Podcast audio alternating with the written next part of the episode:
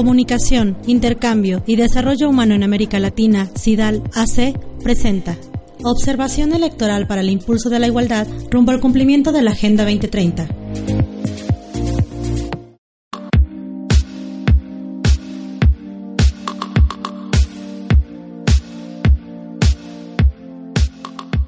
En esta ocasión compartimos una entrevista con la consejera electoral del INPEPAC, Chitlali Gómez Terán, que preside la Comisión Temporal para el Fortalecimiento a la Igualdad de Género y No Discriminación en la Participación Política.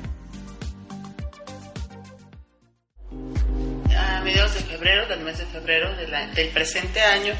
en virtud de eh, diversos antecedentes que se han tenido eh, o venido recabando por parte del instituto, se advirtió la necesidad de que para este proceso electoral y para fortalecer al mismo, ya era imperiosa la, eh, el requerimiento de contar con una comisión eh, para el fortalecimiento y la participación política de las mujeres. Entonces, el tener esta comisión viene a, a dar esa pues trascendencia, esa importancia de la necesidad muy en lo particular el tema de violencia política de género. Entonces, para poder eh, reforzar todas las actividades y acciones que tanto institutos electorales nacional como locales, algunos otros locales han también manejado el tema de violencia política de género, nosotros pudiésemos eh, implementar mm, con mayor ahínco medidas para este tema. No quiere decir que antes no se había hecho nada, sino que simplemente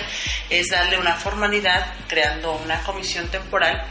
que eh, su nombre correcto, completo sería para el fortalecimiento y la no discriminación en la participación política. Y eh, en este caso, pues nosotros implementamos esta medida, esta acción para su creación a efecto de fortalecer esos trabajos, entre ellos el tema de la violencia política, lo que fue eh, el 8 de marzo, con motivo del 8 de, marzo, en el marco de esta festividad, bueno, que sería celebración o conmemoración, que en realidad debería propiamente decirse así, conmemoración del 8 de marzo en el tema de... Eh, del Día Internacional de la, de la Lucha de la Mujer por, por sus Derechos nosotros, aunado a ello, hicimos esta situación de implementar un curso previo incluso a las campañas electorales con eh, y dirigido para candidatas eh, en este proceso electoral. Y este curso fue precisamente de violencia política de género con la participación de mujeres especialistas en el tema, eh, es decir, que están inmersas en el análisis de la violencia política de género como un análisis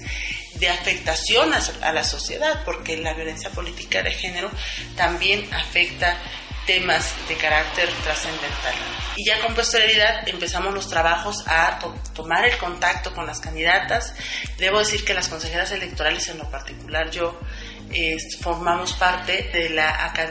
bueno, es una asociación mexicana de consejeras estatales electorales. Y desde esa asociación mexicana tomamos la decisión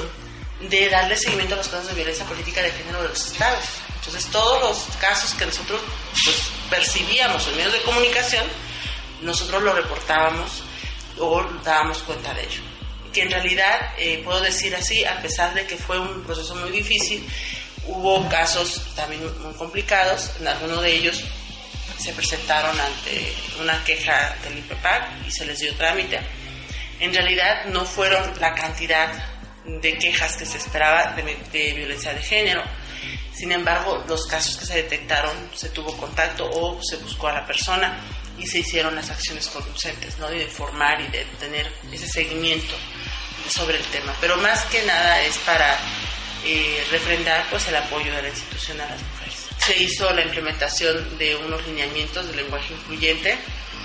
Esto viene derivado de que, eh, comenzando por el lenguaje, que se utilice, pues es la aceptación que se da a la inclusión de la democracia en nuestro país, es decir, la inclusión de los géneros en la democracia de, nuestro país y de nuestro Estado, eh, que viene a ser no otra cosa sino una participación proactiva de mujeres también en los cargos de los cargos públicos y el, y el tema del lenguaje que sea incluyente y no sexista, pues nos da la posibilidad de ir mejorando esos aspectos, ya no tanto eh, para, para decir que eh, sea una acción simple, sino una acción fuerte, precisamente porque a partir del lenguaje, del uso del lenguaje, se empieza a familiarizar a las personas con el tema de la inclusión de la participación de las mujeres. Se implementaron esas, esos, esos lineamientos, también se difundieron en medios de comunicación. Tenemos también el otro eh, lineamiento que fueron las guías y que derivaron de las guías para la atención de la violencia política de género, que son dos guías, una es de carácter indicativo o conceptual, donde te dice qué es violencia política de género, desde qué es violencia política hacia una mujer, violencia sexual hacia una mujer, hasta qué es violencia política ya de género, en una participación ya de carácter del ámbito público. Tenemos también eh, el tema de la guía para la presentar formalmente una queja ante el instituto. Comunicación, Intercambio y Desarrollo Humano en América Latina, CIDAL AC, presentó Observación Electoral para el Impulso de la Igualdad rumbo al cumplimiento de la Agenda 2030